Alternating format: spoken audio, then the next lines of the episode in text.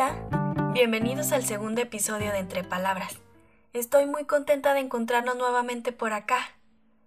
El día de hoy hablaremos acerca de un tema muy relacionado con el episodio pasado, la paciencia que nos debemos a nosotros mismos. Y es que cuando hablamos de paciencia, normalmente lo relacionamos con nuestro trato hacia otras personas o con la manera en la que manejamos ciertas situaciones, nunca hacia nuestra propia persona. Y creo que muchas veces es mucho más difícil tenernos paciencia a nosotros mismos que a los demás.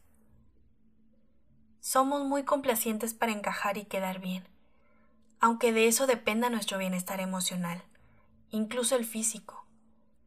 Vamos buscando aprobación, nos da miedo no ser amados o incluso ser rechazados, y este comportamiento se convierte en un círculo vicioso que nos desconecta de la vida y de nosotros mismos.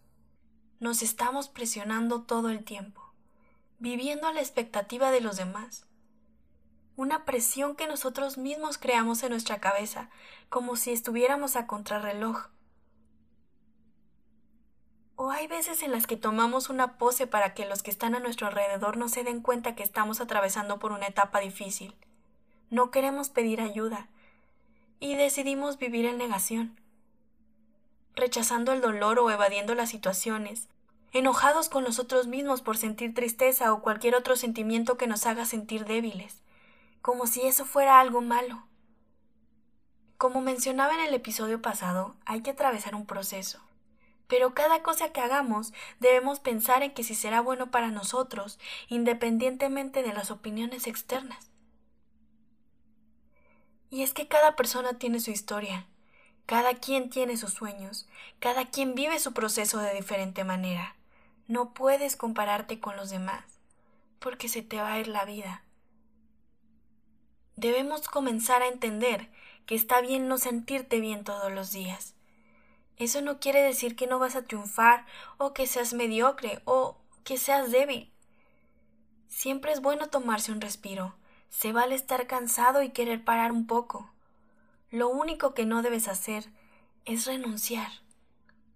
Hay días malos, sí, pero no los conviertas en semanas, en meses o incluso años pensando en lo negativo o dándole vueltas a ese asunto que te atormenta una y otra vez por cosas que no valen la pena.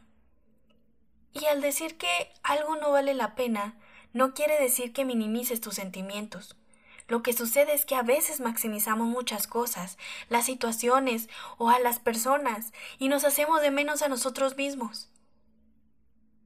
Como dicen por ahí, no le pongas más limón a la herida. También es válido no querer lo mismo que los demás, y es que nos dejamos llevar por todo lo que se dice y apagamos nuestra voz interna, y nos ponemos a escuchar la de otros, porque a veces es mucho más cómodo seguir a la corriente que buscar un camino nuevo e inexplorado. A veces sentimos incomodidad con lo que estamos haciendo, pero a la vez estamos tan en una zona de confort que no queremos salir de ella. Y es una situación un tanto compleja, porque no te sientes a gusto, pero a la vez no quieres tomar el riesgo de ir en busca de aquello que te apasiona o que te hace feliz. Y yo realmente creo que estarías arriesgando más quedándote en un lugar, en una relación, en un trabajo o en cualquier estatus en el cual no eres feliz. Y esto está relacionado con defender tus intereses. Y muchas veces pensamos que al hacer esto somos egoístas, pero es necesario entender que simplemente tus necesidades, tus pensamientos o tus sentimientos no son los mismos que los de los demás. Y al revés, las necesidades de los demás, sus sentimientos o sus pensamientos no son los mismos que los tuyos. También está bien cometer errores, aunque a nadie le guste equivocarse porque nos hace sentir incómodos, frustrados y tontos. Pero los errores nos dejan lecciones nos hacen adquirir habilidades y nos dan conocimiento. Incluso nos ayudan a clarificar nuestras prioridades. Pero